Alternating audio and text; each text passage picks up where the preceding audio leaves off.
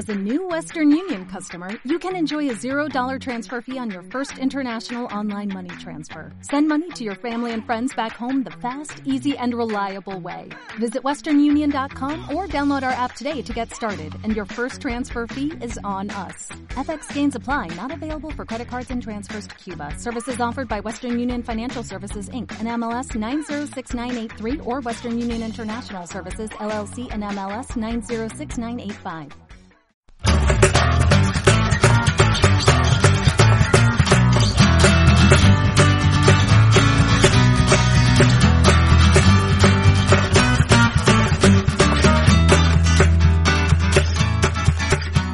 Bienvenidos al reseñotron de Zona Negativa. Yo soy Nacho Teso y esta es la edición de febrero de 2020. Febrero, que bueno, ya sabemos, el mes del amor, un mes de pocos días y en el que yo estoy muy bien acompañado. En esta ocasión, el primero, el primer reactor que está aquí en el reseñotron es Cristian Miguel Sepúlveda. Muy buenas, ¿qué tal estás? Hola, buenas Nacho, hola a todos, encantado de estar aquí con, con vosotros y a ver, a ver qué horas podemos recomendar para este reseñotron de febrero. Perfecto. También tenemos a alguien un poquito más novato en esto de los podcasts de la casa. Bienvenido, Igor Álvarez Muñiz. Hola, buenas. Muchas gracias, Nacho, por invitar y bueno, se hará lo que se pueda, ¿no? ¿Muy nervioso? Bueno, sí, un poco. Todos lo estamos la primera vez. y en último lugar, el vigilante de vigilantes, maestro de ceremonias de, de múltiples podcasts de la casa, Jordi T. Pardo. Bienvenido al Reseño Tom. Hola a todos. Encantado de estar por fin aquí y que me hayas levantado el veto, Nacho, porque ya tocaba, ¿eh? Bueno, bueno, bueno. Te voy, te voy perdonando poco a poco lo mucho que te metes con Dragon Ball Super.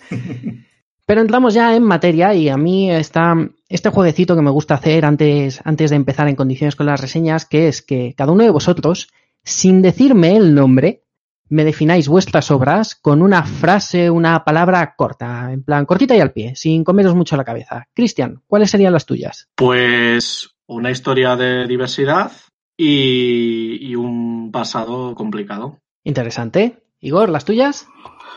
Pues una maternidad compleja y una de policías. ¿Y turno para Jordi?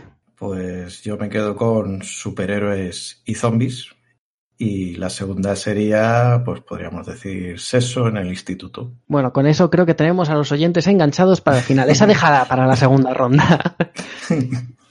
Muy bien, pues ya sé que sí, entramos en materia. Vais en ese orden. Cristian, vas a ser el primero y tu ronda empieza en 3, 2, 1, ya. Bueno, pues vamos a, a empezar a hablar de la, primera de las dos obras que os traigo por aquí para ver si bueno, nuestros oyentes le, les puede interesar. Primeramente voy a hablar de Harleen. Harleen, eh, un tomito editado por ECC muy recientemente, creo que ha sido este mes de, este mes de febrero. Eh, se ha editado bajo el sello de Black Label, ya sabéis, este famoso sello adulto que ha sustituido a la, a, la ya extinta Vértigo, me duele cada vez que lo digo. Y bueno, eh, pues eh, es, un, es una obra eh, escrita y dibujada por Stiepan, si lo he dicho bien, Stiepan Sejic, que es un artista croata y un, guionista y artista croata.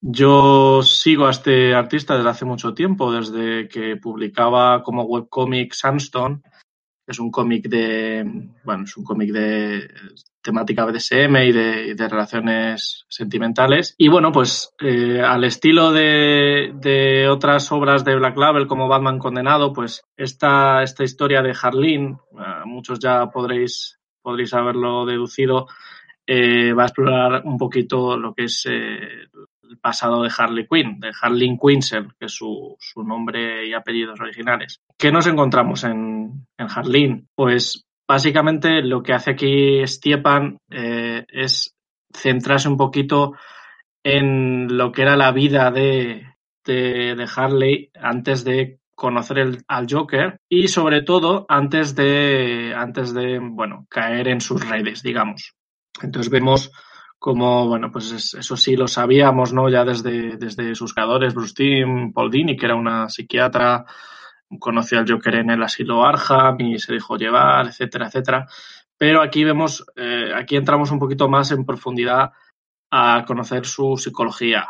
eh, incluso su pasado, aunque es verdad que no nos habla mucho de sus padres, sí conocemos un poco su etapa en la universidad, mmm, conocemos sus inquietudes, eh, vemos cómo es una persona con una inteligencia y unos conocimientos científicos bastante amplios y bueno, pues vamos un poco explorando los miedos, los, los deseos de Harley y sobre todo el, ese eh, primer encuentro con el Joker y, y, esa turbia relación que ya desde el principio vemos cómo se va, cómo se va fraguando y cómo ella poco a poco va, va cayendo en sus redes. Es un buen TVO si alguien, alguien solo conoce a Harley Quinn de las películas. Eh, se vio Escuadrón Suicida en su día, se ha visto Aves de Presa ahora en cines, le ha gustado el personaje. ¿Es este un buen primer acercamiento? Bueno, mmm, no sé qué decirte, Nacho. Yo diría, fíjate, yo diría que no, más bien. Eh, porque aquí entramos, a ver, no hace falta conocer eh, mucho sobre Harley Quinn para entender el TVO, ni mucho menos. Pero aquí entramos en una parte, digamos, una zona más compleja y, y sí, más, más compleja sobre el personaje.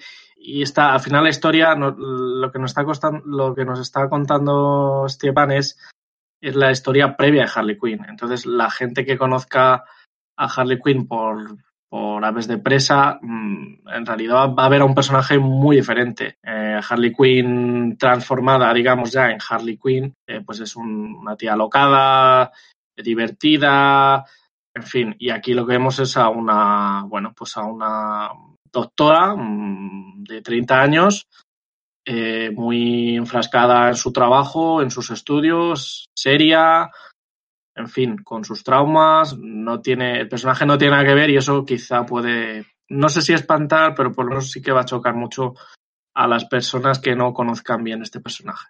Entiendo. Eh, Jordi, Igor, os paso la pelota. Eh, ¿Habéis leído este, bueno, este número uno de tres de, de, la serie, de la línea Black Label de Harlin? Mm, no, yo personalmente no. Me llama, me ha llamado la atención porque es cierto que Harley Quinn no es de mis personajes preferidos, pero me interesa la posibilidad de, de, conocer algo más de ella, que puedan darle una vuelta de tuerca, que la lleven por otros caminos. Eso me interesa. Todo lo que no tenga que ver con la película de Aves de Presa, además también será de agradecer. no, yo, yo tampoco. La verdad es que Harley Quinn es un personaje que me gustó mucho cuando, cuando salió en la serie animada de Batman pero luego desconecté bastante, no nunca me generó mucho interés y bueno, pues en Escuadrón Suicida tampoco, pero tampoco me generó mucho la película, o sea que... bueno. bueno. quizá llamar película Escuadrón Suicida es darle mucho crédito. no me voy a meter a valorar aún esa, esa vez de presa, todavía no la he visto, así que sería injusto opinar nada. Pero entonces eh, vuelvo sobre ti, Cristian. Eh, no me ha terminado de quedar claro una cosa. ¿Esto se supone que sí. es un Elseworld en, en, una tierra paralela o está intentando ser un origen dentro de la línea principal? Pues, eh, ¿qué te voy a decir? Si en, yo creo que en el propio DC tampoco lo tienen claro ni les importa mucho si es Elseworld o no. Eh, a ver, esto va publicado en, la, en el sello Black Label a priori todo el sello Black, todo el sello Black Label es un poco como en Vértigo, siempre ha sido pues es un mundo aparte, universo paralelo, como lo quieras, como lo quieras llamar. A ver, yo creo que por dónde van los tiros mmm, no va no va a contradecir demasiado lo que es Harley Quinn como personaje, porque al final aquí asistimos a la transformación de, de la doctora Quinzel en Harley Quinn. Y si conocéis un poco el personaje, habéis leído algo sobre él, sobre todo la última etapa de, de Conner, Palmiotti, el Renacimiento, incluso los, los, los, pocas historias que vimos de, de y Paul Dini, en realidad nunca se ha explorado mucho, mucho ese pasado, más allá de, en fin, momentos muy puntuales como en Amor Loco, en fin, no, no conocemos mucho esa parte, entonces, igualmente, que sean un, un otros mundos, no, no va a contradecir nada, nada de la línea de la continuidad. Y es más, yo creo, nos faltan otros dos tomos, pero yo creo que va a aportar bastante al personaje y le va a dar un bagaje, bagaje muy bueno y, y, bueno, cierta tridimensionalidad a un personaje que a veces le tenemos un poco como muy plano, ¿no? Muy simplón. Una chica que hace sus gracietas, da tres leches con el bate y ya está. Aquí vemos que, Mm. que detrás, detrás en su pasado ha habido algo más y, y todo este proceso además de transformación es, es duro y es, y es complicado. Es lo que Bueno. podríamos llamar el efecto Deadpool, que hasta que no llega un guionista o una guionista con ganas de decir no me conformo solo con la superficie, Mm. No, es. no siempre se profundiza. ¿Cuántos Bueno, años tiene? cuán- o sea, se introdujo Harley Quinn en la serie animada, así que ¿cuántos años lleva ya? ¿Cuántos años han pasado desde su creación? Pues eh, yo creo que fue en el 91 o 92, me parece, si no recuerdo mal. Sí, más o menos, me parece. Como muy tarde el 94, pero me parece que, que antes. Sí, Sí, por ahí sí. debe andarse. Y, sí, la verdad es que también quería decir, quería reivindicar, porque yo la verdad es que es, en este caso soy muy fan de- del personaje y también del artista. Y Stiepan Sejic, que mm, la verdad es que tiene, aparte de que es un buen guionista, es, eh, aquí a lo mejor en, en el mundo más mainstream le conocemos ahora últimamente por estos números que hizo en Aquaman, que fliparon a todo el mundo pero es un tío que escribe muy bien. Y si leéis Sandstone, la- los lectores, o sea, los, los oyentes que se acerquen a, a, a lo podrán comprobar, que es un tío que aparte de dibujar, pero vamos, de forma espectacular, yo creo que es uno de los mejores dibujantes que hay ahora mismo en el panorama americano, es un muy buen guionista y sobre todo construye muy bien, muy, muy bien los personajes. Jordi, ¿ibas a añadir algo? Eh, bueno, eh, que bueno, tengo las esperanzas que de las que comenta Cristian de que esta serie sirva para bueno llevar al personaje un punto más allá. Yo, yo, creo que es algo que pide, porque es un personaje que sí gusta mucho al fandom, pero que es cierto que hasta ahora, mm, eh, estando a la sombra del Joker, pues tampoco ha podido realmente brillar todo lo que todo lo que podría y bueno, se sigue siendo un personaje en cierta manera plano, incluso en los 52 que tuvo su propia serie así más larga, lo que hizo Amanda Conner, pues no estaba mal, pero no dejaba de ser una comedia en la que tampoco se profundizaba mucho en ella. A mí me gusta un poco más cuando se separó del Joker. Sí que me llamó un poquito la atención cuando se acercó a, a Hiedra Venenosa, ¿no? Es- es- Mm. esa parte, pues, bueno, parecía un poquito más interesante. No sé si llegaron a profundizar mucho porque me desconecté eh, con los nuevos 52, yo poco me acerqué a DC.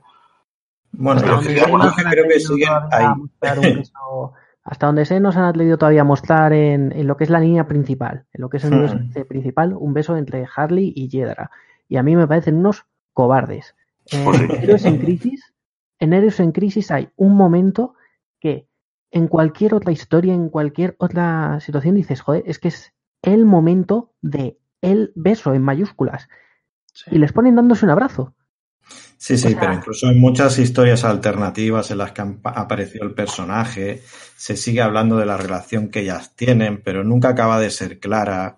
Mm, Vale, pero ya, ya les había costado a DC en su día con el famoso beso de Apollo y Midnighter, que les costó tela. A mí Mira. me parece muy cobarde por parte de la compañía, sobre todo teniendo en cuenta que los autores, eh, si tú te metes al Twitter de, de Taylor, al Twitter de Gail Simone, eh, en los últimos días además hablaban de ello, todos, todos, todos dicen, están en una relación y así es como las escribimos. El hecho de Mm. no mostrarlo más a mí me parece cobardía por parte de la compañía, por lo que sea. No, Sí, sí. no hay modo de entenderlo. Que quede constancia que no estamos pidiendo que enseñen carne, que no se trata de eso, sino No, que, no, no. que sea una relación creíble. E- En realidad, me recuerda a lo que pasó con Hulling y, y Wiccan en, en las primeras historias de, de los jóvenes Vengadores, que te decían que eran pareja y tú te lo tenías que creer, porque en ningún momento lo parecía. Hasta que, Sí. Hasta que después, en la segunda miniserie de Kieron Guillén, ya quedaba bastante claro y se, y se hablaba en profundidad del tema. Pero en las primeras, pues. Cuesta, porque- todavía cuesta, por desgracia. Sí, sí, sí. De hecho, haré un pequeño spoiler, pero en mi historia, bueno, en el, en la primer, en el primer cómic del que hablaré, también salen estos dos personajes. Sí. Y bueno, pasa tres cuartos de lo mismo. Hay beso, ¿eh? Pero en la mejilla. Bueno, pues eh, yo creo que hasta aquí llega la reseña de este número. Una vez más, eh, repito los datos de, esta obra. Estamos hablando de Harlín, número uno de tres, editado por ECC Ediciones. El autor completo es el croata Stepan Sejic. Formato cartonés, 64 páginas, por un precio de 12,95 euros. Igor, te toca. ¿Cuál es tu primera obra? Bueno, hablando de maternidad, no hay muchas que lo hagan. Así que es el turno de Baby Teeth, la serie de Aftershock que publicó Planeta, o está publicando que es obra de Donny Cates y Gary Brown. Bueno, Donny Cates ahora mismo es uno de los guionistas que más está en boca de todos por su trabajo en Marvel. Hizo Doctor Extraño, Thanos. Eh... Bueno, de hecho, me encontré hace poco, un... el otro día, estaba mirando las listas de ventas y resulta que fue el autor más vendido, que más, eh, el número uno de Thor fue el que más, la grapa que más vendió y el tomo más vendido también, porque era el de la recopilación de Matanza Absoluta. Con lo cual, Donny Cates, pues parece que se está abriendo una carrera en Marvel muy importante pero esto lo digo más que nada porque Baby Teeth me parece una obra que en comparación con lo que hace con Marvel es bastante diferente. O sea, Cates a mí me gusta, pero es un tío que mm, trabaja mucho la acción. Eh, sus aventuras no, no quiero decir que sean simples, pero es verdad que a veces le cuesta ponerle un poquito de fondo a las cosas. Y sin embargo, en Baby Teeth hay un fondo tremendo, que es precisamente el de la maternidad. Baby Teeth nos presenta a Sadie, que es una chica de 16 años, que bueno, se queda embarazada, y lo habitual en estos casos es tirar de tópicos como puede ser la familia desestructurada, eh, problema de drogas, chica locada. Kate se aleja totalmente de todo eso y nos presenta eh, a una chica normal, pues que tomó una mala decisión en su momento, apechuga con ella, quiere seguir adelante con el bebé, lo oculta durante un tiempo, pero tiene unos personajes secundarios muy interesantes que son el padre de la, de la embarazada y la hermana, que son eh, muy protectores, se la, la, tratan con mucha ternura, están todo el rato a su lado y yo creo que enfoca muy bien mmm, los temores y, y, los problemas derivados ¿no? de, de, la maternidad, ese, bueno, pues lo que somos padres lo sabemos, ¿no? Eh, tener un bebé que parece que se te va a romper en cualquier momento, no sabes, a veces no sabes qué hacer, tienes muchas dudas y se transmite muy bien. Evidentemente esto no es lo que nos engancha de la obra. La obra nos presenta una especie de anticristo, que es lo que está por nacer. Bueno, pues ella tiene contracciones, hay terremotos, vórtices dimensionales con demonios, todas esas cosas que caracterizan un poco a este tipo de, fantasía. Y es en realidad pues con lo que Cates nos, nos quiere enganchar para que sigamos pegados a su obra. Aquí, eh, bueno, Cates sigue dando acción. A pesar de que es mm, el primer tomo, sobre todo, tira mucho de drama y de terror, sigue teniendo sus pinceladas de acción, que a Kate se le dan perfectas, y el segundo tomo también tira más de la acción, ¿no? Entonces, si alguien está, si alguien ha ido disfrutando de su trabajo en Marvel, parece obvio que esta es una recomendación a tener en cuenta, ¿no? Sí, es como lo de Marvel, pero metiendo un trasfondo, el que digo del tema de la maternidad, el drama familiar, añadido a lo que hace en, en Marvel, evidentemente quitando el componente superheroico y metiendo uno más de terror. Pues me parece entonces un momento muy adecuado para que se publique, para que llegue esta obra a España, porque, porque lleva ya unos cuantos años eh, Cates en la primera línea de Marvel. Y si tú te pones a leer su Thor y alguna cosa más reciente suya, ya se le empieza a ver ciertas, no quiero decir arrugas, no quiero decir tampoco errores, pero sí que se le empieza a notar ciertos, ciertos vicios, ¿no? Cierto, esto sí. ya lo has hecho antes de algún modo. Entonces, me parece muy interesante ver ese tomo ahí, poder tenerlo en la estantería y decir, me gusta este autor, pero me estoy cansando un poco de él, a ver si por aquí con más libertad me funciona mejor. Cristian, Jordi, ¿vosotros habéis leído este, este tomo de Baby Teeth? Pues yo en mi caso no, la verdad, tengo el, el primer tomo ahí cogiendo polvo desde hace meses y la verdad es que todo este sello, bueno, este, esta editorial de Aftershock sí que me llamó mucho la atención y bueno, compré Animosity, me gustó mucho, compré Teeth e Insects y la verdad es que estos dos últimos los tengo ahí cogiendo polvo, pero es verdad que la, la trama es muy, muy interesante. Pues yo tampoco. Yo he probado con varias de Arte Shot, también me he leído Insects y Animosity, que cada una en su estilo me han gustado. Y después las últimas que he probado son las, las últimas de, de eh, la de Dark Anne y eh, un Holy Grial. Y aquí he pinchado un poquillo. Entonces, Es en vez de tirarme... ha sido, ha sido, chico, tienes una puntería. ya, ya, ya, ¿qué se le va a hacer? Eh, Yo, este hombre, tenía una mejor opinión de cosas que había leído anteriormente, pero, pero aquí no ha estado, no está realmente inspirado, la verdad. No. Y Baby Teeth, la verdad es que me llama la atención, pero es eso, ya, ya sabéis, eh, al final no, no te puedes hacer con todo y bueno, pues en algún momento caerá. Bueno, lo que tiene Baby Teeth, que, a ver, no es una obra perfecta, evidentemente. Y lo que te echa un poco para atrás, que seguramente quien lo haya ojeado le habrá pasado, es el dibujo. Hmm. Porque no es un dibujo llamativo, no es uno de estos que lo abres y dices, "Buah, esto me lo tengo que llevar a casa. Es un dibujo muy difuso, muy extraño, un poco oscuro, ¿no?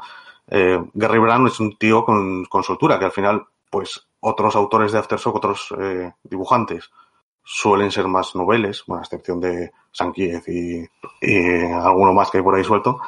La mayoría son nuevos. Este no es el caso, porque este tío ya ha trabajado en muchos lados. Pero es verdad que es el, el tipo de dibujo echa un poquito para atrás. El punto fuerte que tiene es que al final no es mal narrador y sobre todo para las historias de terror mm, le mete una oscuridad que en, en interiores funciona muy, muy, muy bien. Hmm. Yo reconozco, Bueno. estoy viendo aquí unas páginas de previa de Baby Teeth, del, del número 8. Joder, a mí, a mí me gusta, a mí me llama la atención y, y me parece también una clase de dibujo que, que pega con, Kate, con Gates, con cómo Sí. maneja sus historias. Efectivamente, mm, pega, pega mucho, lo que pasa que no, no te da ese golpe de inicio, de decir, Hmm. hostia, esto me lo compro. No, es un poquitín más, hay que profundizar más, hay que dejarse llevar por él. Bueno, eh, al final es una cuestión de gustos. Yo también, ojeando Baby Teeth, no me ha desagradado propiamente el dibujo. Entiendo que, que encaja al menos con, el, con la sinopsis de, de lo, de lo que plantea. Y entonces, pues en ese sentido, no. Después, ya cuando lo lea, pues narrativamente podré decir, me ha gustado más o menos cómo lo hace, pero en principio no me tira para atrás eso. En cuanto a acción, el primer tomo es impecable. El segundo hay una parte ahí más de exterior que, bueno, tengo mis más y mis menos. Pero, pero al final lo, lo importante de- del dibujo de un cómic no es solo que sea bello, sino que realmente te genere la atmósfera que encaje. ¿no? Al final un cómic no es guion más dibujo, sino son las dos cosas juntas. Y es importante que encaje en este caso. Para ¿El mí encaja perfectamente. está, ¿El segundo tomo está ya en España?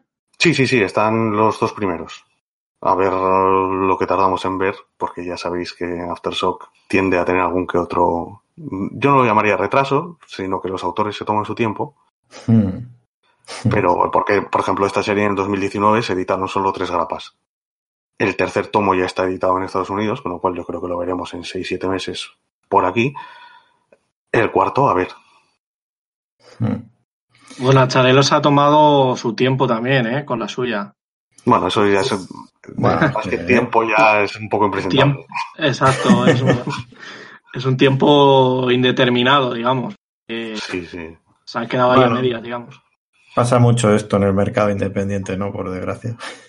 Yo, yo me estoy empezando a, a verlo de una manera un poco distinta. Bueno, aquí todos hemos sido o somos fans de Marvel, DC, ¿no? Y creo que tenemos que empezar a enfocar el mercado independiente un poco más con una mentalidad más europea. O sea, no tiene que salir el cómic todos los meses. Vamos a Hmm. esperar a que ellos hagan su trabajo. Oye, si me sacas cinco al, al año, bien, si me lo sacas con calidad, claro. Porque al final, lo, la única forma que tienen de competir con Marvel y DC es ofreciendo calidad y que hablen bien de ellos. Ah, sí, yo en realidad no tengo gran problema con eso. O sea, obviamente cuando hay una serie que te ha picado, eh, estás ahí con ganas de, de seguir leyendo. Sí que hay casos que me parece que ya son muy dejadez de- de- del autor más que otra cosa y autores Sí. que, que tienen series canceladas o paradas desde hace un montón de tiempo que dices y enseguida me viene el ejemplo de, de las escalofriantes aventuras de Sabrina, que aquí estamos esperando que salga el segundo volumen desde no sé cuántos hace cuántos años y Roberto Aguirre pues está más interesado en la serie de Netflix parece y, y no hay manera de que avance la cosa. Y Como George Martin, ¿verdad? Le gusta más eh, Sí, Hollywood sí. Que, que escribir. claro, claro, es que al final te, te metes en otros embolados teniendo trabajo, tío, y pues, bueno, yo lo entiendo, pero Igual también falta eso- un poquito de sinceridad, ¿eh? De decir, mira, chato, pues como hizo Bauhan, Bauhan y, y Fiona Staples en, en Saga, Sí. para mí lo hicieron perfecto. Oye, mira, pues os explicamos por qué, paramos, que también lo hizo otro autor del que hablaré luego, pero a mí me parece eso, pues, oye, pues eh, explícanos, ¿sabes? Que, que no pasa nada, que si tardas un año en hacer el siguiente número, pues tardas, ya vendrá. Mm, Sí, sí, sí. Y no hay problema. Tampoco Bueno, son pero Saga historias. también es, eh, es un caso en el que es una serie que, que se ha venido publicando de forma prolongada y que se ha ganado ese derecho a, Sí, a Sí, parar. sí, Además, en este caso es cierto que son historias que no, digamos, no son cómics de superhéroes, no son las publicaciones de, Marvel y DC, que digamos, leerlas un tiempo después puede resultar ya anacrónico o caduco, porque, bueno, es, es mucho más eh, concebido como, como un- una saga río en la que se van sucediendo los acontecimientos y tú si te lees un, una historia o un crossover, una miniserie en un punto determinado y te sale el último número tal, me estoy acordando de Shield, de, de Jonathan Hickman, pero bueno. Y, Por ejemplo, un buen ejemplo, sí, señor. pero eso no pasa con, eh, con este tipo de historias. O sea, Saga es una historia que como no, no se debe a un universo más que el suyo propio, no tienes ese problema. Cuando salga el último tomo, el próximo tomo, el único problema que tendrás a lo mejor es que no te acordarás del anterior y tendrás que releerlo, pero ya está. Eso es. De todas formas, eh, corrígeme si me equivoco, Igor, eh, las, las series de Aftershock, yo por lo que he estado ojeando, salvo Animosity, que es un poco la, la joya de la corona, parece, no son muy largas, ¿verdad? Quiero decir que a lo mejor se quedan en, en 12 números, ¿no? O sea, no van mucho más allá. No, la mayoría de, de series de Aftershock son muy cortitas, de hecho son uno o dos tomos, por ejemplo Pestilence que, o Insects, que, que ya están completas o al, al punto de completarse aquí en España. Eh, allí series mm, regulares, yo creo que Animosity, Baby Teeth, Dark Ark y poco más. Y algunas de ellas, como Dark Ark, la han cortado, pues, pues bueno, por, porque, por una trama y han seguido con una serie nueva, ¿no? Es que darán no, no, no da para tanto, creo yo, pero bueno. Claro, es que después del diluvio, pues hay que tirar por ahí, porque si no. Bueno, ya hablaremos de ella en otro reseño otro a lo mejor. Bien, bueno, bien. pues parece, parece un buen momento para acabar aquí esta parte, esta reseña. Doy los datos. Baby Teeth número uno de Planeta Comics. Autores son, los autores son Donny Cates y Gary Brown. Formato cartoné, 168 páginas por un precio de 14,95 euros. Jordi, tu turno. Bueno, pues yo quiero empezar haciendo un poco propósito de enmienda, porque en, un último uno, en uno de los últimos programas de- del podcast, en un- concretamente en una zona de, de cañas dedicado a las grapas, dije que yo apenas leía grapas y que para mí era un formato destinado a la extinción. Pues bueno, pues hoy traigo grapas. Soy así. Que les- yo es que las, en este caso, eh, voy a hablar de, de Cesos, en inglés Diez que es una miniserie de seis números de Tom Taylor y en este caso tenemos como principal dibujante a Trevor Heising, pero también durante, el, durante la miniserie participan algunos otros dibujantes como Stefano Gaudiano, que bueno, eh, principalmente se carga de las tintas, y, o James Harren. Aquí han picado con una de, mayores intereses, que son los zombies. Y es que yo desde pequeño los zombies siempre me han llamado la atención. Yo vi La Noche de los Muertos Vivientes y quería tener un zombie por amigo. Y claro, necesitaba estas grapas, porque también teniendo en cuenta cómo publica ECC algunas cosas, pues no sé si esto alguna vez lo voy a ver en tomo, supongo que sí, pero no tenía esa seguridad. Además, Tom Taylor es un, es un guionista que, sin ser aquello un, un nombre de relumbrón, un guionista que haya demostrado realmente grandes cosas de momento, todo lo que he leído de él me ha gustado. Su, primera etapa en, Injustice, con la que tiene mucho que ver esta decesos, estuvo muy bien. Y después su etapa, por ejemplo, en Lobetna me, me encantó. Me pareció muy entretenida, sin ser excesivamente profunda, pero lo que pedía el personaje realmente. Entonces, ¿qué tenemos en, en Decesos? Bueno, pues, a ver, el argumento es lo más simple del mundo y no, no deja de ser un equivalente a lo que hace ya unos cuantos años vimos en Marvel con aquellos Marvel Zombies, siendo un poco redundante. Eh, en este caso es una historia en la que empieza con una invasión de Darkseid en la Tierra para conseguir eh, bueno, la, segunda mitad de lo que sería la ecuación de la antivida. En ese proceso descubre que esa segunda mitad eh, reside en Cibor. Secuestra a Cibor en un momento dado, se lo lleva a, Poco, a y bueno, eh, a raíz de intentar revelar la, la, ecuación, algo sale mal, Apocopolis queda destruida y por acontecimientos que no vamos a entrar en más detalles, digamos que Cibor vuelve a la Tierra y libera una plaga que se transmite mm, a través de internet y de, cualquier pantalla que pueda ver una persona, aparte de la través de sangre. internet. Sí, sí. Ay, es- como concepto me gusta eso. Sí, ese es uno de los puntos fuertes de, de la historia. Es cierto que no se acaba de desarrollar en profundidad, pero esto no deja de ser una metáfora de, digamos, de, las actuales mm, e- era de, la, de las redes sociales, de los haters, de, esa mala baba que, notamos en el ambiente a diario y todo ese ascenso del fascismo que tanto nos preocupa. Pues en ese sentido, eh, Tom Taylor intenta realizar un- una especie de metáfora con esto y es el punto de originalidad que tiene esta plaga de zombies, porque ya mezclar zombies y superhéroes, pues como sabemos ya, ya lo hemos visto anteriormente. Y además ahora es algo que parece que a DC le ha caído en gracia, porque todo esto también de la saga de, de, Co- de Scott Snyder con el Batman que ríen no deja de ser otra historia de zombies.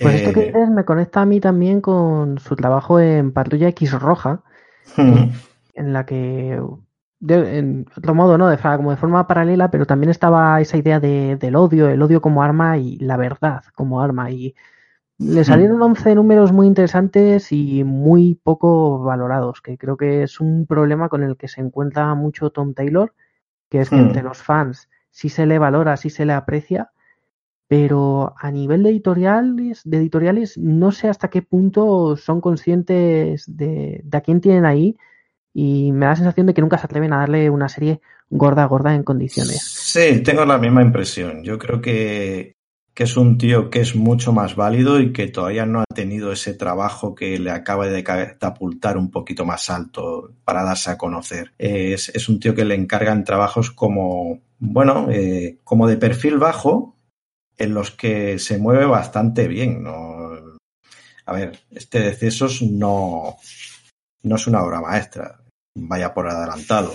Es una obra muy entretenida, muy ligera, con esos, chiflandes habituales que maneja muy bien en este caso Tom Taylor. Si leísteis Injustice, es un tono muy parecido y esto os gustará también. Eh, bueno, ECC ha sacado por ahora cinco números. El último de ellos viene con un especial que es Un buen día para morir, que es una historia paralela a lo que está sucediendo en la trama principal y en la que en este caso aparecen personajes como Mr. Milagro y Big Barda, Mr. Terrific, también la pareja de Buster Gold y Blue Beetle y con Constantine que, bueno, eh, esta versión de Ceita que tenemos desde hace unos años, que, bueno, no es el Constantine realmente que nos gusta a muchos, pero bueno, que siempre cae en gracia verlo pasearse por el universo DC y soltarle alguna bordería al superhéroe de turno. Cristian, Igor, os paso la pelota ya a vosotros. ¿Habéis leído esta serie y qué opináis? Sí, yo, bueno, yo empecé a escuchar de ella, eh, bueno, las noticias que, que íbamos viendo, que íbamos publicando también en el, en el equipo de C. Yo al principio pensé, dije, una, un evento, ¿no? Digo, qué raro que le den un evento a Tom Taylor, como decía Jordi, que es un tipo quizá un poco infravalorado.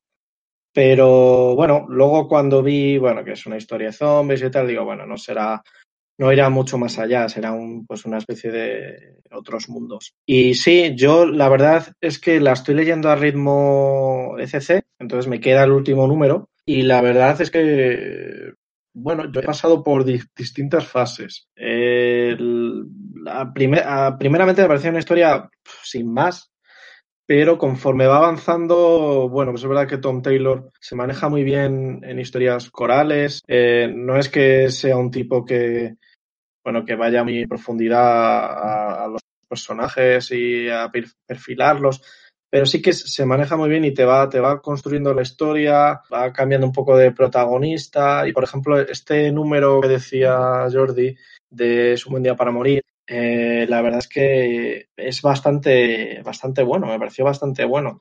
Tiene otros protagonistas diferentes a, a los que vemos en la serie principal y, y, bueno, complementa muy bien, muy bien la historia. Pero bueno, al final, pues es, es, lo que es, ¿no? Son superhéroes y zombies, entonces eh, no esperemos nada del otro mundo, la verdad. Yo sí me la. Me, bueno, yo, mira, Jordi, tú dices que no sueles leer grapa, yo suelo decir que no leo DC. Pero esta sí me la he leído. me he leído precisamente por Tom Taylor, porque es un. Yo, eh, ¿Se puede decir en público eso de que tenían que quitar a Hickman y poner a Taylor en los mutantes? No sé. puedes decirlo, puedes decirlo. A lo mejor no es muy popular.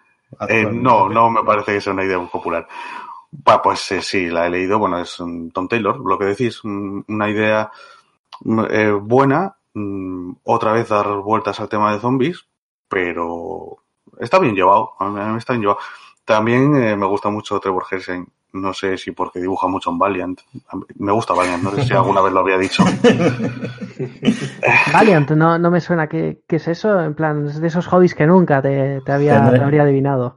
Luego te paso un enlace. Luego te paso un enlace, Nacho, para que veas lo que es. La, la verdad es que aquí Trevor se sale en muchos momentos. Tiene space bastante impactantes y, y, en los primeros planos la verdad es que se suelta bastante. A mí, sí. Además yo lo tengo cariño desde Ultimate y Galactus, que yo, yo la disfruté muchísimo. Ultimate Galactus, recordemos sí, sí. esas... Sí, sí. las cosas tan ultimate que había veces. Pero yo la disfruté muchísimo. es uno de mis placeres culpables. Yo, vea, eh, este eh, de trabajar en, en, en, Valiant, yo creo que se soltó un poquito más. Al principio, en X Humano andaba ahí un poquitín, bueno, dibujante más o menos normalito. Se soltó más con Matt Cain hasta llegar ya al, al, final de Divinity, Eternity, que ya incluso experimentaba. Y aquí le veo una vuelta atrás, en el sentido de que no experimenta tanto, pero sí que tiene un dibujo muchísimo más detallado y, y muy hmm. bueno, muy bueno. Sí, sí, con momentos bastante brutales. Además, eh, Tom Taylor también creo que, aunque no profundiza mucho en los personajes, los retrata muy bien. Por ejemplo, me gusta mucho este Superman que nos muestra en una situación inédita para él. Tiene alguna escena sí. ahí con sus padres, por ejemplo, que me parece bastante, bastante lograda y bastante sentida. Sí. Y, y, bueno, después quería remarcar que antes había soltado spoiler, pues que obviamente en este cómic también aparecen Hiedra Venenosa y Harley Quinn. Eh, son como uno, bueno, es una serie muy coral en la que, bueno, eh, ya sabéis, aparece casi todo el universo DC. Entonces también aparecen ellas dos y bueno, la relación que nos muestran en, en este caso es la misma que podemos ver en cualquier otra historia que hayamos leído en los últimos, pues no sé, 10 años. Es una relación que se insinúa, es, mmm, pero que tampoco va más. Podemos ver a las dos eh, dándose un beso en la mejilla y cogiéndose de las manos, pero nada más. Todo. Es que, como, como no leo mucho de C, yo al ver eso pensé que realmente se había profundizado más en, en esa relación por lo que me decís aquí, pues me quedo un poco así, ¿no? Es decir, joder, pues, chicos, tenéis eso ahí, ¿sabes? Aprovecha. Es como, es como que de palabras sí que han ido un pasito más allá, pero sí que ha habido muchas insinuaciones. Yo creo que, eh, por ejemplo, en la, en la, serie de Amanda Conner eh, recuerdo algunas así como guiños sexuales, pero más allá de eso, poco más. Pero bueno. Sí, es, es un sí, pero no. Quiero decir, a ver, ellos eh, se mueven siempre o siempre las retratan en esa ambigüedad, ¿no? No sé cómo lo, cómo lo queramos llamar, eh, amigas con derecho a roce, follamigas, lo que, lo que sea, pero sí que es verdad que no, nunca nos las retratan como, una relación romántica seria, ¿no? Eh, que sea por cobardía, pues eh, probablemente, seguramente sea por cobardía, pero a la vez también de alguna forma están bueno, eh, poniendo un tipo de relación también muy, muy particular, ¿no? Que es la de, bueno, la de sin compromiso, ¿no? De decir, somos amigas o, no somos amigas, o a veces eh, nos, nos, queremos, a veces no. Es decir, sin, al final lo que tienes es una relación sin etiquetas, o por lo menos yo quiero verlo, verlo así, ¿no? Mm, que sean amigas o que, o que sean amantes o que sean, a lo mejor es verdad que no son la típica pareja, pero bueno, mm, lo que es, lo que es importante es que se quieren y que, que se quieren mucho además y que eso sí que lo consiguen transmitir, eh, bueno, cuando sale Harley y, y Edra juntas. Hmm. Pues sí, bueno, pues yo lo único que tengo que decir, para terminar, es que, bueno, algo obvio, que no se encariñéis con ningún personaje. Muy bien, pues eh, doy los datos una vez más. Eh, decesos de ECC Ediciones. Los autores son Tom Taylor, Trevor Hersin y Stefano Gaudiano, con algún dibujante más por el camino. Formato grapa son seis números de, de, bueno, el número de páginas es variable. Tenemos una de 32, alguna de 24, alguna de 48 y el número 5 es el que más destaca con 72 páginas porque incluye un one shot adicional. Y el precio al final te sale todo por 18,15 euros. Y llegamos ya para la pausa musical y parece buen momento para recordar a nuestros oyentes que, Igor es el que normalmente se encarga de decir los temas que van a sonar en los programas de zona negativa Así que me parece una buena ocasión, dado que este es su primer podcast, para que con todas sus ganas, con todo su buen saber hacer, nos introduzca el tema que va a sonar a continuación. Dale, Igor. Pues nada, aquí os dejamos una canción, el último single que ha sacado Pearl de un álbum que saldrá en poco más de un mes.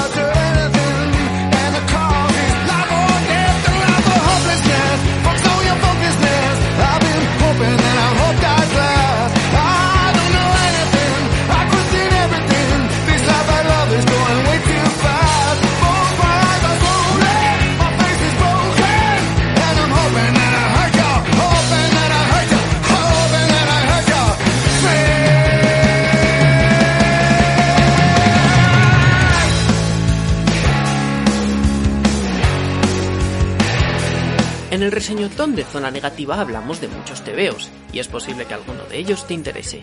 Simplemente accede a universal-comics.com y podrás comprar online todos los cómics del mundo. No solo eso, sino que tendrás a tu alcance juegos, merchandising, libros, todo lo que busques, todo lo que quieres, todo lo que necesitas. Recuerda, universal-comics.com.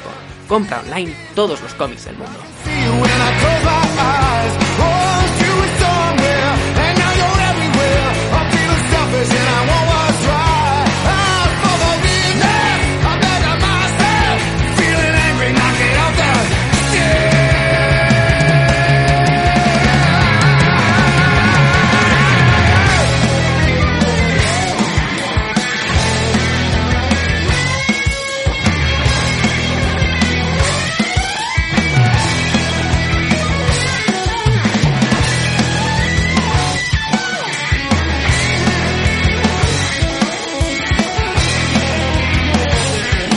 Y volvemos de esta pausa musical y nos vamos directos a más reseñas. Cristian, ¿cuál es tu segunda obra del día? Bueno, yo he traído como segunda obra eh, El marido de mi hermano, es un manga, ¿vale? Eh, eh, de Gengoro Tagame.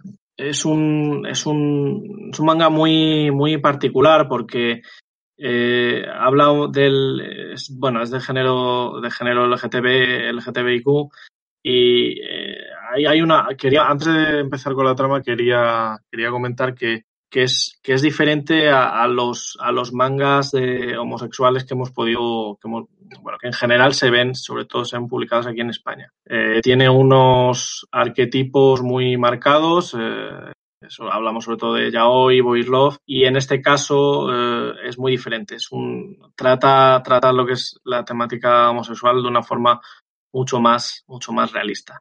¿De qué trata el marido de mi hermano? Pues como su propio nombre indica, ¿no? El marido de mi hermano, el cuñado de, del protagonista. El protagonista, bueno, podemos decir que es una serie coral, pero, pero al final el protagonista es Yaichi.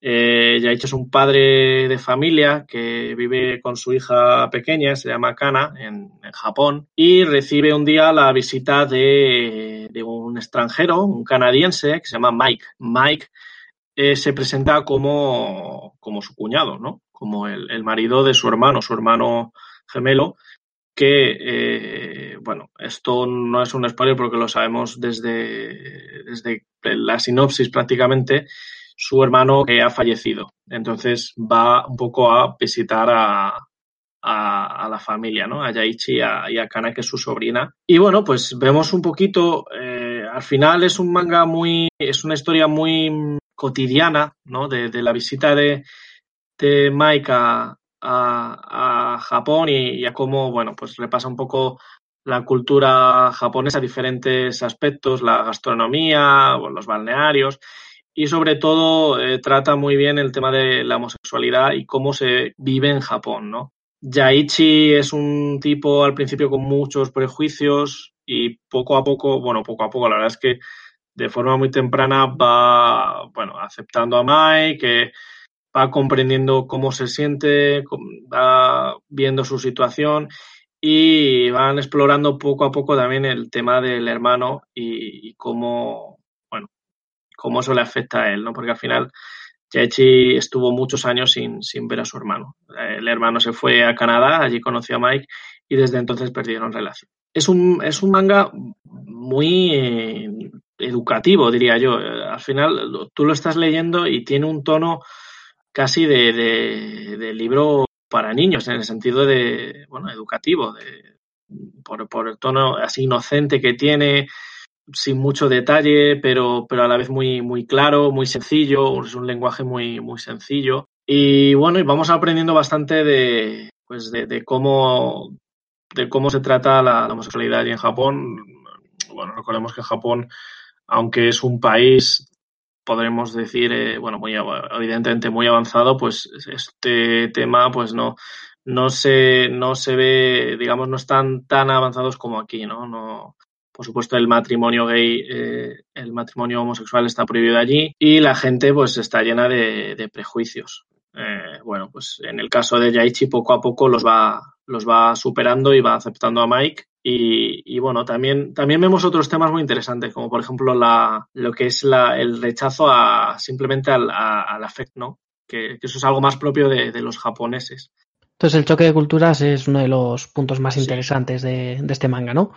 Sí, sí, o sea, va más allá, va más, evidentemente el tema central es la homosexualidad, pero como digo, va más allá. Habla también del choque de culturas entre la cultura occidental y la cultura japonesa, en fin, incluso de habla de, de los tipos de familia, porque la familia de Yaichi no es muy nuclear, digamos, no es una familia común. Él es, él es amo de casa, se dedica a eso exclusivamente, a, bueno, es casero, tiene gestiona pisos también, alquiler, pero él es amo de casa y cuida a su hija y, y, es lo único que hace al final. La madre es la que, la que trabaja y la que está siempre por ahí. Eso es algo muy, muy inusual, sobre todo en Japón, que todavía tienen una estructura muy, muy tradicional, ¿no? En ese sentido.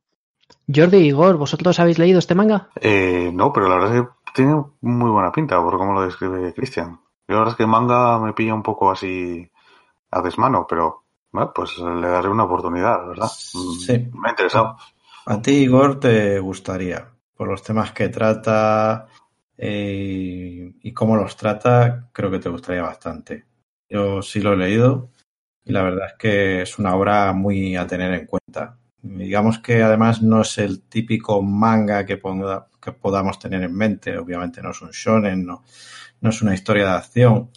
Es una obra mucho más cercana a la mentalidad europea. En este sentido, podríamos, podría recordarnos a, a Jiro Taniguchi o autores de, un calado parecido.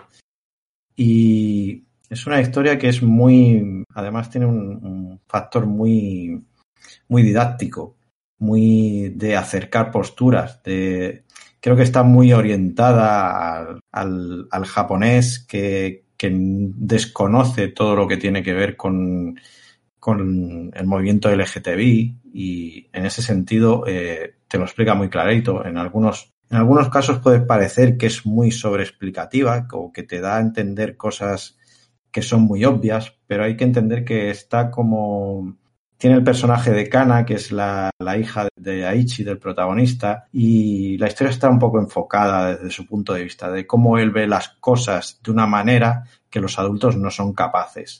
Y me parece brutal la manera en la que él lo hace y la manera tan sencilla en que lo hace. Así que no, me extraña nada la repercusión que ha tenido. No, por lo que decís, pues, tiene muy buena pinta. La verdad es que sí, sí, voy a ver si, si me lo pillo. Es que además yo tengo mucho desconocimiento de la cultura japonesa en general. Hmm. Sé algunas cosillas. Tuve una temporada en la que veía mucho anime, cuando Slayers y Kenshin, el guerrero samurai y estas cosas. creo que llovió un poco desde entonces. Pero claro, nunca me había acercado a este tipo de mangas y sí es verdad que, sobre todo por lo que decís en la web y tal, me, me llama la atención. Además es una obra, eh, vais a tener que tener un pañuelo al lado y no porque, digamos, te narre grandes tragedias ni nada parecido, pero lo hace muy bien, te hace, eh, yo lo describiría como un retrato muy fidedigno de esa sensación que tenemos cuando vamos de vacaciones a algún sitio y lo hemos disfrutado mucho y ese momento en el que tenemos que irnos. Y esa sensación que nos deja al volver a casa y reflexionar sobre todo lo que hemos vivido, la gente que hemos conocido y tal. Todo eso es esta obra. Es, además, es una introducción también a la cultura japonesa muy sencilla, muy directa. O sea que mm, creo que es una obra perfecta para que para que cualquiera se introduzca al manga, incluso para el que tenga prejuicios sobre el tipo de historias que se encuentran en el manga. Sí, además es una obra que se lee muy, muy rápido, bueno. Sí, sí, flash, flash, flash. son dos tomos en total serán 700 páginas. Panini lo ha publicado en dos tomos. Creo que la, edición original eh, fue de cuatro tomos en el formato tankobon, pero aquí Panini lo ha publicado en dos tomos para hacerlo un poquito más, bueno, más asequible. En un tamaño más, más grande de, lo habitual, del, del tankobon habitual. Y bueno, la verdad es que se devora en, nada. Eh, es lo que decía Jordi, ese estilo tan, tan sencillo, esos diálogos tan simples. Es verdad que es muy. Eso quizá el único defecto que puedo mm, ponerle es que es muy sobreexpositiva, explica mucho las cosas. O sea, de tan didáctica eh, es, o sea, ya se, pasa, ¿no? Se pasa a veces de didáctica, pero pues también como decía Jordi, recordemos que, al final eh, está enfocado muy a un público japonés. Nosotros aquí hay cosas que las vemos como muy obvias, ¿no? Eh, sea, evidentemente, ¿no? ¿Cómo, ¿no? ¿Cómo no van a tener derecho a casarse un hombre con un hombre o una mujer con una mujer? Pero claro, eso para ellos, para ellos es, sigue siendo una, una quimera, ¿no? Entonces ellos lo ven como, ¡hala! ¡hala! ¿Cómo es posible? Claro, la, historia juega un poquito como es, bueno, los prejuicios, la homofobia que puedes sentir en Japón, que, que, no es tan directa, pero invisibiliza mucho al colectivo. Entonces es muy interesante porque muy sutilmente te da a entender cómo son las cosas en Japón en este aspecto. Y además el personaje de, ahora se me ha ido el nombre, eh, bueno, del canadiense, Mike. pues Mike es, eh, es el contraste de ver cómo en, en, en otras latitudes se ve ese conflicto y cómo también existe el prejuicio, pero se vive de otra manera. Exacto, sí. Es que eh, yo creo que el propio Mike lo llega a decir en algún momento. Dice, aquí en Japón parece que no, no hay violencia ¿no? contra los, homosexuales, física o incluso verbal, en los colegios, etcétera, pero, pero sí que hay cierta pues eso, invisibilización ¿no? del tema, como si, como si no existiera, eh, o sea, ni, ni, frío ni calor, ¿no? Esto no, no es posible, no, no, no ocurre. Entonces, cuando sale a relucir, eh, la gente japonesa reaccionan un poco, pues, con, con extrañeza, ¿no?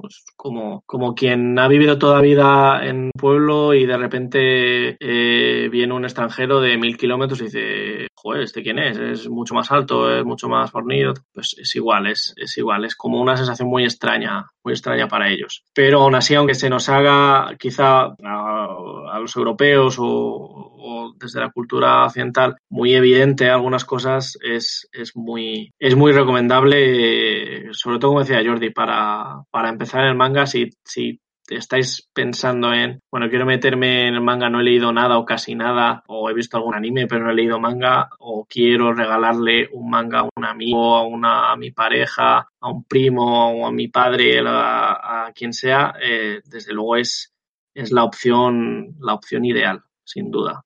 A mí me has convencido.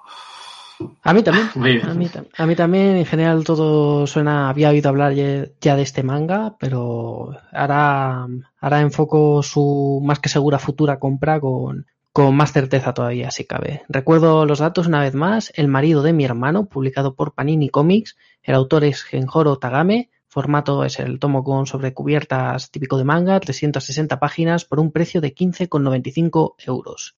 Igor, tu turno. ¿Cuál es tu segunda obra? Bueno, yo antes había dicho una de policías y es una verdad un poco a medias, ¿no? Eh, voy a hablar de Black Magic, que es una historia que mezcla eso, lo policíaco, con la brujería y la, las brujas, ¿no? Black Magic nos presenta a Rowan Black, que es una policía que está, bueno, pues, tranquilamente en el bosque con sus amigas, vestida de blanco, rezando a dioses paganos, o lo que es una aquelarre de toda la vida, y de repente la llaman por teléfono sus compañeros, pues que hay una situación de rehenes y el captor pide que ella sea la negociadora. Cuando llega allí, bueno, sus, sus compañeros se, preguntan, ¿no? ¿Por qué ella si no es una policía que destaque, es una policía normal? No hay un machismo, no se puede decir ahí, no, es que no, no, no es porque sea mujer, simplemente es porque es una tía bastante normal. Y en cuanto entra, pues empiezan a desencadenar un tema de brujería que la perseguirá durante, durante toda la serie, ¿no? Al principio, parece que en el primer tomo nos vamos a topar con algo más mágico y según avanzamos pues vemos que tiene más una estructura policíaca. Es, bueno, normal porque al final el autor es Greg Ruzka, que lo conocemos de sobra en el mundo del cómic pues por obras como eh, Queen and Country, Whiteout, más recientemente Lazarus, que mmm, tiene este tipo de hacer las cosas. Siempre personaje femenino, mm, fuerte, independiente, cada uno en su obra con una personalidad distinta, porque nunca copia a sus personajes. Aquí, de hecho, lo que me llama la atención es eso, precisamente que lo que nos presenta al principio como personaje principal no es una persona que destaque, parece bastante normal, excepto por el tema de la brujería, ¿no? Y, eh, no como en Lazarus, que es una, una máquina de matar, y, o en otras series que tienen unas mm, habilidades detectivescas que aquí no existen. Entonces, pues creo, creo que Ruzka se da una vuelta incluso un poco a sí mismo, aún tirando de su, de ese género policíaco que le gusta, ese toque noir, ese, eh, ese, como decía, protagonista femenino, fuerte, y, y se va al mundo de la magia, que es un mundo que él no había tocado mucho, a excepción de, de Wonder Woman, quizás. Por otra parte. Sí, sí, sí, Ruzka se defiende se defiende muy bien. Yo creo, pero, bueno, para mí de los mejores autores que hay ahora mismo. Lazarus es una de las mejores obras, me atrevo a decir, de las mejores obras y punto, sin, sin geolocalización. Y bueno, aquí se maneja muy bien. Además tiene de compañera a, a Nicolas Scott al dibujo, que ya habían hecho Wonder Woman y creo que después de ello también volvieron a, a Wonder Woman, porque esta serie, pues bueno, como hablábamos antes con el tema del indie, está un poco paradita. El último número se publicó en, en 2017, pero ellos ya avisaron que iba a ser así. Eh, fue, hicieron un arco argumental que se recopiló en dos tomos, acaban de publicar aquí en España el segundo, y vamos a tener que esperar un poquito, porque al final tienen los dos compromisos, sobre todo Ruzka con DC. Y Nicolas Scott, pues hay algo que me llamó la atención y le quería comparar un poco con lo que hablábamos antes de Gary Brown, ¿no? Aquí sí que hay un dibujo bello, sí que según lo abres te, te atrapa. Es un dibujo más estilo realista, bueno, para que nos entendamos ahí en el mundillo del cómic, pues más estilo Alex Ross, ¿no? Problema, bueno, pues que en este caso ese tipo de dibujo suele ser por lo general un poquito estático. No tiene tanto problema Nicolas Scott con ese tema, pero sí que le falta a veces un poco de movimiento. Y, y es muy tipo retrato, muy mmm, real. Bueno, real es que hay un momento en el que en una de las, de las viñetas del segundo tomo están en una fiesta de cumpleaños y, al, y en un lateral se ve un bodegón pero sea un bodegón con su botellita, sus frutitas, eh, la cesta, todo perfectamente dibujado. Eso para que os hagáis una idea del tipo de dibujo que hace Nicolas Scott, ¿no? Eh, una cosa, un último apunte así bastante, que, me atrae bastante sobre el dibujo, es que el tomo no, no está coloreado. O sea, el dibujo es en, grises, no es en blanco y negro. Es en grises y aún así te mete mucho en la historia. Y lo bueno que tiene es que las partes de magia, esas sí están coloreados. Tienen colores vivos, eh, pues en unos ojos, unas llamas, eh, cualquier cosa que sea un elemento mágico, lo han coloreado y creo que bueno, queda bastante bien. Esa es una técnica que bien, bien utilizada siempre queda muy resultona y, ni bien utilizada se agradece. Que alguna vez he visto casos en los que se intentaba algo similar, pero, pero no se conseguía ni de lejos que funcionara. Eh, Cristian, Jordi, ¿vosotros habéis leído Black Magic? En mi caso no, la verdad. Yo, bueno, no quiero volver al tema que, que hablábamos de, del indie, el ritmo de publicación, etcétera, pero sí que en su momento, hace años ya, hace igual dos, tres que, que, iba a salir esta serie, me llama mucho la atención. A mí Greg Luca me, me, encanta. Nicolas Scott, ya ni te cuento lo que me, lo que me gusta. Y bueno, vi que, que iba a un ritmo y la verdad es que eso me, me echó para atrás y, y, bueno, simplemente no me puse con, otra, con otras series de, de Image y, y, de Independiente. Pero sí que la quiero, la quiero leer, eh, sobre todo, más que nada, no porque no hay nada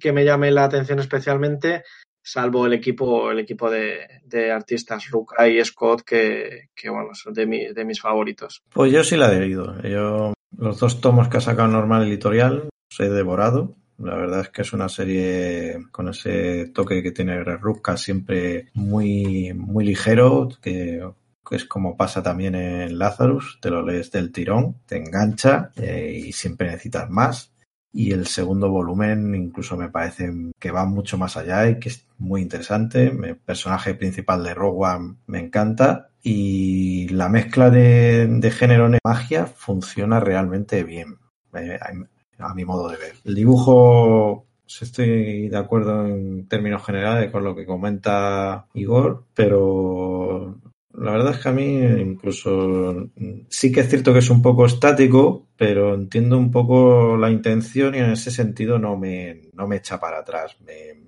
me gusta bastante. Es, es algo diferente que, que se agradece y yo creo que es una muy buena obra y quizá de lo mejor que está publicando ahora mismo Image y bastante recomendable, la verdad. Sí, yo creo que, bueno, a día, ahora mismo Ruzka es de lo más recomendable. O sea, yo cada vez que veo una obra suya me tiro. Me da igual que tarde un año o dos en sacar lo siguiente. Sé que con lo que está ahí me lo voy a pasar muy bien. Sí, sí, eh, ya digo, eh, Lázaro pasa lo mismo. Ahora está, bueno, aquí a lo mejor no sé cuándo llegará el próximo volumen que ya corresponde a la siguiente etapa. no debería tardar, ¿eh?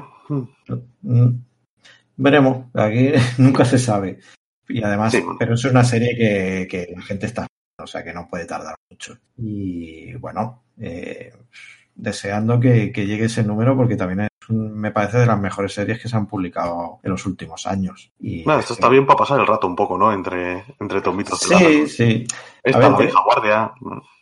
Sí, bueno, ese todavía no ha picado, pero como también es eh, de ese rollo de Ruca, también acabaré picando. Pero pero sí, es, para mí es un, un, autor que se ha mantenido muy fresco, al contrario que, que, otros autores, incluso de su generación, que creo que, han ido dando un bajón o, se ha demostrado una cierta carencia de ideas con los años o repeticiones de patrones. Eh, Ruca, dentro de lo que cabe, sabiendo que, que es evidente los temas que le gusta tratar, eh, siempre sabe buscar un punto de fuga distinto que mostrarnos. Bueno, de hecho, yo. Resulta llamativo, sí, sí.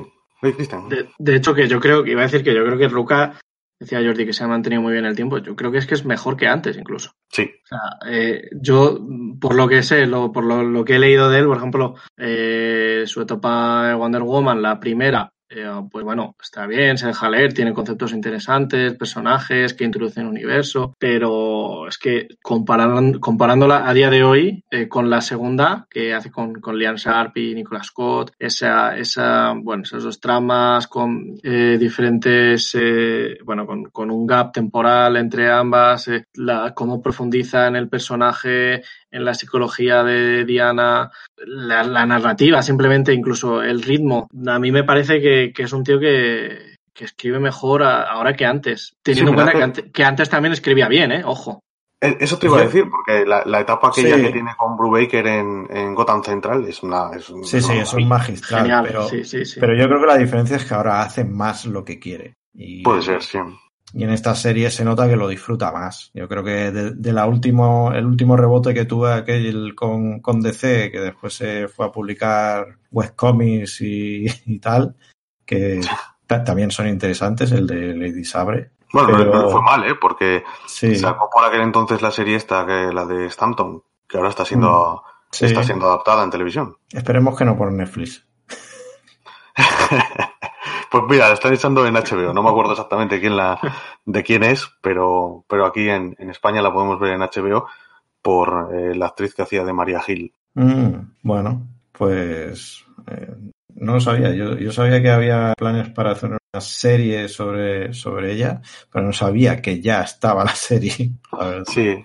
Y, y bueno, y, y Lazarus la había comprado Sí. Amazon. No sé Sí, cómo sí. estará el tema, lo sabes, igual sabes tú más, pero ahí No, no, no, no hay nuevos datos. eh, sí que hay mucha intención y yo creo que una cosa que acabará saliendo, porque además es una serie que realmente en este caso no tendría que tener gran complicación para adaptarse y que incluso deja mucho margen para, pues bueno, para los creativos de- televisivos para que, que amplíen el universo. Sí, Y, pero por el momento no se sabe más noticias al respecto. Bueno, eh, va a ser de Amazon, no está todo perdido, ¿sabes? sí, sí. en eso confiamos. Jordi a, a Netflix. Bueno, pues hasta aquí la reseña de Black Magic 1, El Despertar, eh, editado por Norma Editorial. Los autores son Greg Ruca y Nicola Scott, formato rústica, 136 páginas por un precio de 17 euros. Turno final, Jordi, ¿cuál es tu última obra del día? Bueno, pues mi última obra, o segunda, según se vea, es Nuestra salvaje juventud, de Nao Emoto y Mario Okada. Es una obra aquí publicada por Milky Way Ediciones y en Japón es eh, una obra de, de Kodansha. Eh, de Nao Emoto, que es la dibujante, eh, aquí también se ha publicado y sin embargo te quiero, por parte de Planeta, que es una serie, creo recordar que tenía unos nueve tomos y que es bastante recomendable porque es un- una historia, aunque romántica, desde un punto de vista más adulto, que incluso, bueno, salvando las distancias, podríamos decir que es una especie de cómo conocía vuestra madre, por el argumento. Muy entretenida de leer y con un marcado perfil psicológico de los personajes que en esta obra también tenemos aunque el guion sea de, de Mari Okada, que bueno, en realidad se la conoce más por ser guionista y directora de anime, y una de sus últimas películas se estrenó aquí el pasado año, no sé si la habéis visto, es Maquia, una historia de amor inmortal, La he visto. pero, pero bueno, os podéis hacer una idea de, de- de, bueno, de- del tipo de historia que normalmente aborda esta directora. Eh, yo personalmente no la he visto, pero tiene bastante buenas críticas. No sé qué te pareció a ti, Nacho. A ver, está bien y creo que toda buena crítica era merecida. Mm, me pareció un poco imperfecta. Mm, No, la recuerdo entera, así que tampoco te puedo decir exactamente por qué era, pero, mm, es buena peli y la recomiendo. O sea que las, las críticas buenas son merecidas, pero es una peli un poquito imperfecta. Sí, un, po- un peldaño un poquito por debajo de, de Your Name. Sí, Pues- eh, exactamente eso, no llega mm, a esos niveles de lo he flipado. Hmm. Bueno, pues lo tendré, lo tendremos en cuenta. Eh, ¿Qué os iba a contar? Pues eh, esta es una historia cuyo concepto central es el sexo. Trata sobre un grupo de chicas de instituto en- que forman un club de lectura y que a través de estas lecturas comienzan a interesarse por el sexo y por qué es tan, bueno, por qué tantos autores les dedican espacio a esta, a, esta actividad que ellas consideran un poco, bueno, no sé si la palabra es obscena o, o les causa un poco de, inquietud. Es, bueno, eh, a raíz de esto es que empiezan a, profundizar en sus sentimientos, en sus miedos, en sus preocupaciones. Es, es una serie de, de despertar, típica relato de- del paso de, de la adolescencia a la, a la edad adulta. Eh, es una obra que te promete en parte eh, adentrarte en esas primeras veces, pero mm, a ver, no nos engañemos. No hay una sola escena de sexo en todos los ocho volúmenes que componen esta obra. Bueno, hay una escena de un tío haciéndose una paja, pero aparte de eso, no encontraremos eh, sexo explícito, como no, no es ese el juego al que juegan las autoras. Y sin embargo, es una serie muy sexual y muy interesante, sobre todo por el, por la plantilla femenina de, de que son todos muy carismáticos. Tenemos, por ejemplo, aunque es una serie muy coral, eh, digamos que la protagonista sería Kazusa, que es una chica así como muy inocente, muy confiada y que está enamorada pues de su vecino de toda la vida.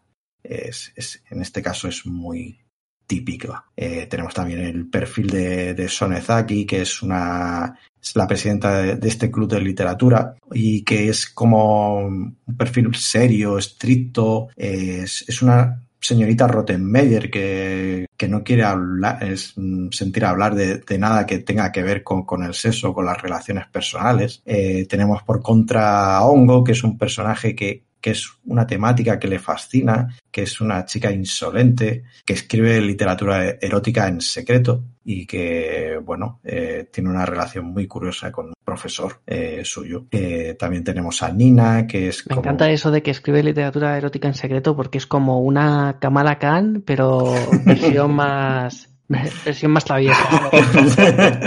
pues mira, eh, tienen cierto parecido físico, entre comillas, siendo una japonesa y la otra árabe, pero bueno.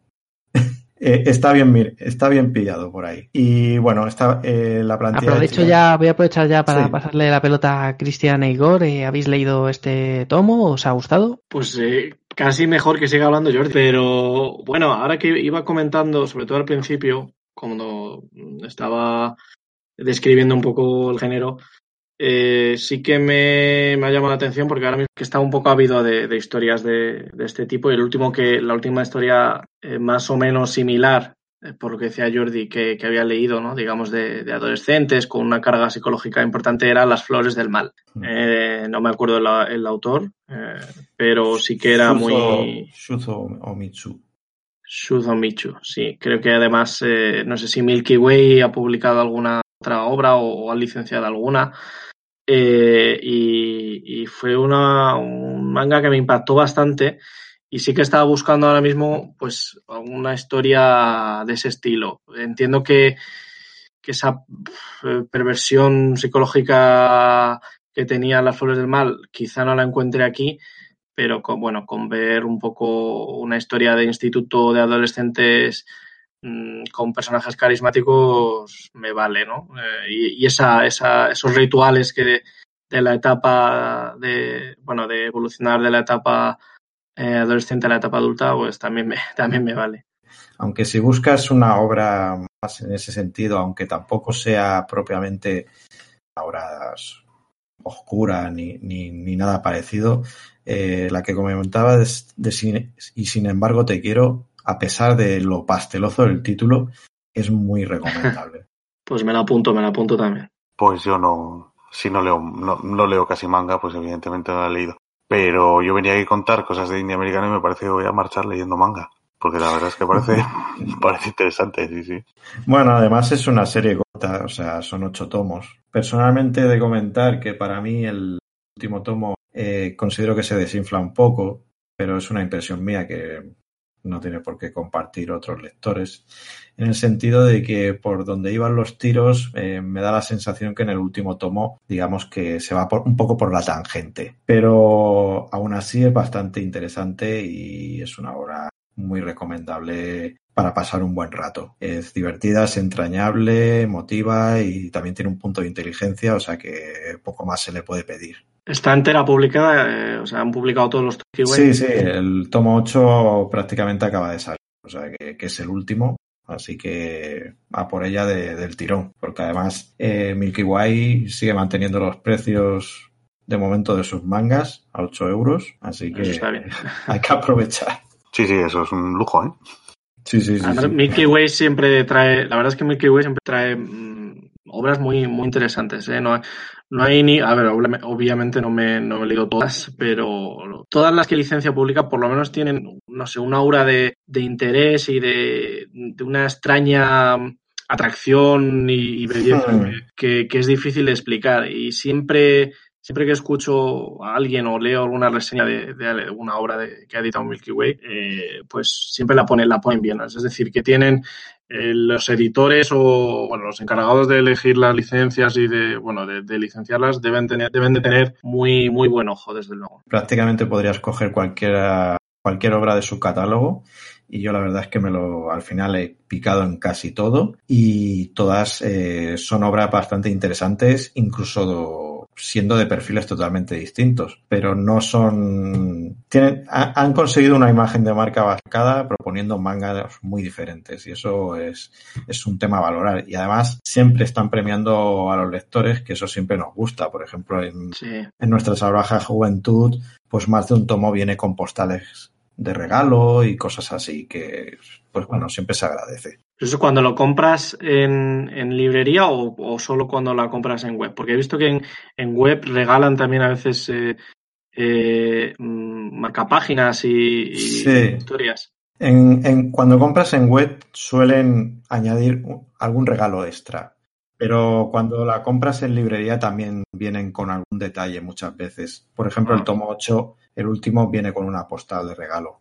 Y yo lo, yo lo compré en librería. Pues eso se agradece, En vez de los típicos cofres estos que te pone enorme a veces de Sonen, que, que, que, son, en fin, se desmontan en, en nada. Eh, yo siempre tengo que... que... mirarme un tutorial en YouTube para ver cómo montar el cofre. Joder, Cuando llega uno que... ataque a los titanes es como, ¿y esta cosa cómo la monto? Es terrible, es terrible, macho. Yo lo encajo ahí como puedo y ya está. Bueno, pues con esta valoración editorial acabamos ya, una vez más, nuestra salvaje juventud de Milky Way Ediciones. Los autores son Mario Kada y Nao Emoto, formato de rústica con sobrecubiertas, 192 páginas por tomo y 8 euros por tomo. Y hasta aquí hemos llegado, esto ha sido todo, un mes más, seis tebeos que esperamos que os hayan levantado el interés y si no, pues que al menos hayáis pasado un rato agradable con todos nosotros. Una vez más, gracias, Cristian. Gracias a vosotros, Nacho, Igor y, y Jordi. Eh, bueno, he pasado un, un, rato genial y espero que, que las obras de, la que, de las que hemos hablado, pues bueno, piquen el gusanillo de la curiosidad a, a nuestros oyentes, porque además que, que, son todas bastante, bastante recomendables. Seguro que, seguro que alguno pica con alguna. Muchas gracias, Igor. Muchas gracias a ti, muchas gracias a, a todos, porque la verdad es que he pasado un rato muy, muy agradable y me voy con, con más conocimiento del manga del que tenía en los últimos 10 años. y muchas gracias, Jordi. Pues gracias a ti por invitarme y compañeros por, con los que me he pasado un buen rato y con los que me apunto un par de lecturas extra. Excelente, pues. Pues cerramos ya. Yo soy Nacho Teso. Muchas, muchas gracias a todos vosotros, queridos oyentes, por acompañarnos un mes más aquí en el reseñotón de Zona Negativa. Y nos oímos en el próximo podcast.